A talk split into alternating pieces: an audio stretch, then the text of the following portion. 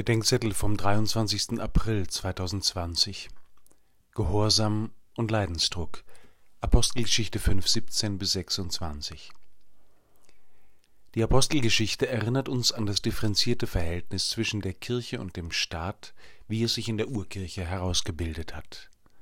Einerseits betet sie für den Kaiser um das Wohlergehen des Reiches und seiner Bürger und fordert den Schuldigen Gehorsam gegenüber der Obrigkeit. Andererseits ist sie nicht bereit, sich irgendeiner irdischen Macht absolut zu unterwerfen. Man muss Gott mehr gehorchen als den Menschen.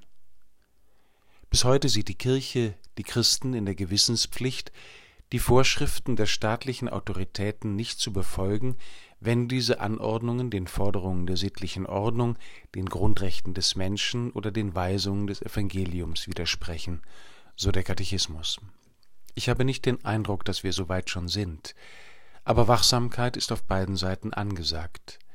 Der Staat fordert nun mit Recht von der Kirche Schutzkonzepte, wie unter Einhaltung hygienischer Standards wieder Gottesdienst gefeiert werden kann.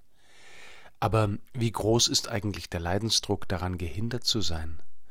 Eine Tochter aus einer Gastwirtsfamilie sagte mir vorgestern, wir leben von der persönlichen Begegnung, von Freundschaften, von Festen und vom gemeinsamen Essen. Wenn all das länger nicht erlaubt ist, können wir nicht überleben. Genau das müsste der Leidensdruck der Kirche sein. Wo der fehlt, stimmt bei uns was nicht. Wenn wir ihn hätten, kämen wir dem Gehorsamskonflikt vielleicht schon etwas näher. Sicherlich aber würden die Verhandlungen um die Gottesdiensterlaubnis sehr viel vernehmbarer geführt.